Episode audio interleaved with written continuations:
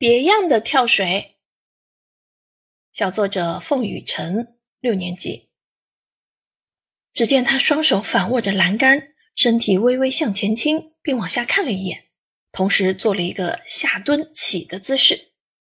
伴随着深呼吸，他纵身向下一跃。这是我在新闻里看到的一段视频，视频里的主人公就是外卖小哥彭清林。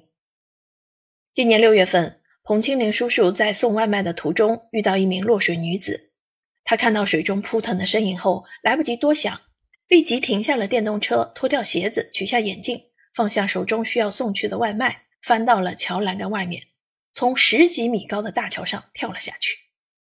事后，他穿着湿漉漉的一身衣裤，继续去送他未送完的外卖，仿佛这一切对他来说是如此普通，只是他工作路上的小插曲。在后来的记者采访中，他说：“我不觉得自己是英雄，在危机关头，我其实也有几秒的迟疑，但是在生命面前，必须要勇往直前，必须跳下去救人。我只是做了我认为该做的事。”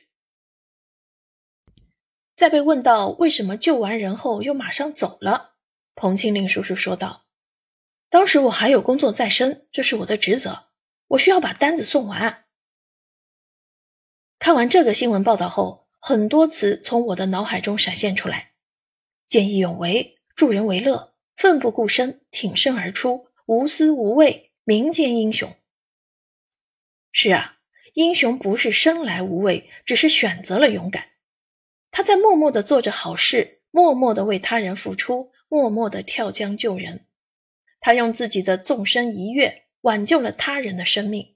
他用自己的奋不顾身感动了所有人，他用自己的无私无畏温暖了杭州这座城市，他用自己的实际行动向我们诠释着欣欣向荣、爱达未来。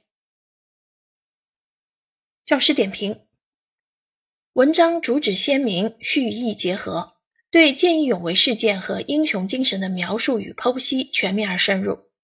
文章构思巧妙，首尾呼应。